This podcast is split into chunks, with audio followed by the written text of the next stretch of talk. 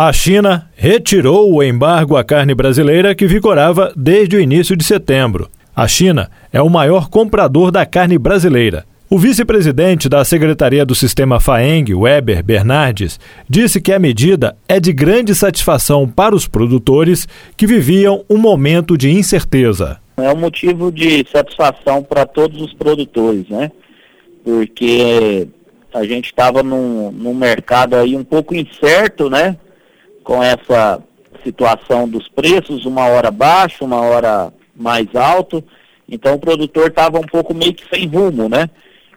em razão de que o mercado chinês, ele é, em torno de 50% aí das nossas exportações vai para esse país, né? Então, é, com certeza a gente recebe isso com, com bons olhos, né? Acreditando numa recuperação dessa remuneração dos nossos produtores.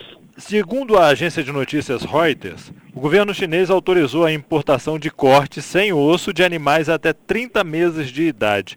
Como é que vocês veem essa imposição? Olha, eu até não vejo como uma imposição não, porque o produtor rural hoje, ele está muito profissional. Então hoje você vê aí na grande maioria dos nossos produtores rurais, abater aí animais com 20, 22 meses de idade, aí com 20, 22 arroba. Né? Então eu não vejo problema nenhum nessa idade não, porque hoje o produtor ele sempre foi e está muito mais profissional. Né? Então a gente, a gente não, não, não teremos problema em servir é, o país aí da China, né, com essa proteína tão nobre, né, que é a nossa carne bovina, com animais de, até essa idade. E isso vai refletir de que forma no mercado interno? Olha, vai refletir positivamente ao produtor rural, porque o que estava acontecendo? O que regula os preços é a demanda da, da, do consumo e da oferta, né? Então isso, o que, que aconteceu? A gente viu aí o, o mercado é, um pouco uh, retraído, né? Porque o consumo interno, de certa forma, ele não consegue absorver né, tudo que, que, estava, que estava pronto, né, e você tem aí o mês de novembro, dezembro, né, é, muita boiada pronta de, de pasto, né, então essa boiada chegou junto com os confinamentos, com os bois fechados, né, e isso com certeza é, aumentou um pouco a oferta e fez com que o preço pago ao produtor diminuísse um pouco, né.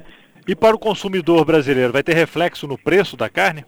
Olha, eu acredito que deve ter ou tem que ter acontecido isso sim. Por quê? Porque há, há 20 dias atrás nós vimos a arroba do boi ser paga ao produtor rural, né, pelos frigoríficos é, mineiros e brasileiros, né, em torno aí de 245, 250 reais, ou seja, é um valor de uma diminuição aí em torno de 50, 60 reais no valor da arroba. Então eu acredito sim que isso tem que ter chegado lá na ponta, porque se o produtor rural estava vendendo a arroba por 60 reais a menos, não tem como não ter chegado na mesa do consumidor mais barato, né? E com essa volta para exportação para a China, vai ter esse aumento de novo no preço da arroba no mercado interno? Eu acredito que não. Eu acredito que isso vai se manter. Hoje nós estamos vendendo boi aí é, a fêmea no mercado interno aí em torno de 310, 315 reais, né? Algum, algumas escalas às vezes menor paga até 320. Então eu acredito que o mercado vai se manter nesse patamar, sabe, de, nesses preços aí. Até porque que isso não pode ser menos também, não, porque senão o produtor rural também não tem remuneração.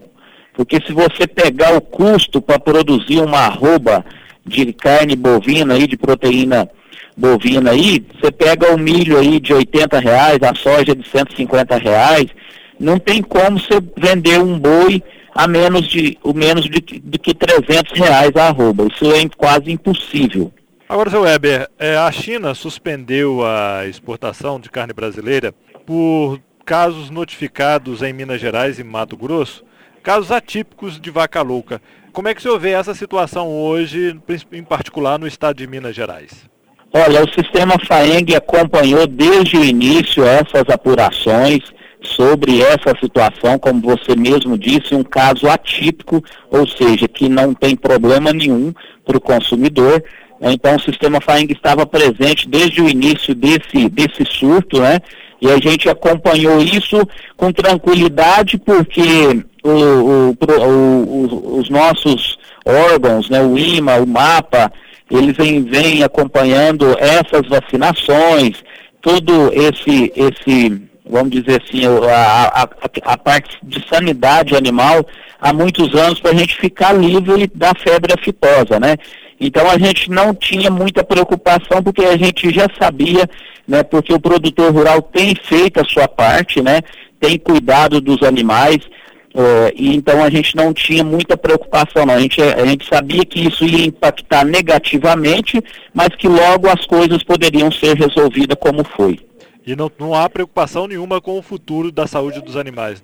Olha, a gente não tem essa preocupação porque a gente acompanha é, o trabalho dos órgãos, a gente participa em alguns momentos juntos, é, a gente faz proposições aos órgãos, né, inclusive internacionais, e a gente sabe a seriedade que esses órgãos e os produtores rurais estão nessa mesma empreitada para produzir carne de qualidade. O vice-presidente de Secretaria do Sistema FAENG, Weber Bernardes, destaca ainda que a China é responsável por praticamente metade de todas as exportações da carne brasileira. Jefferson Machado, da Rádio Difusora HD, para a rede Arquidiocesana de Rádio.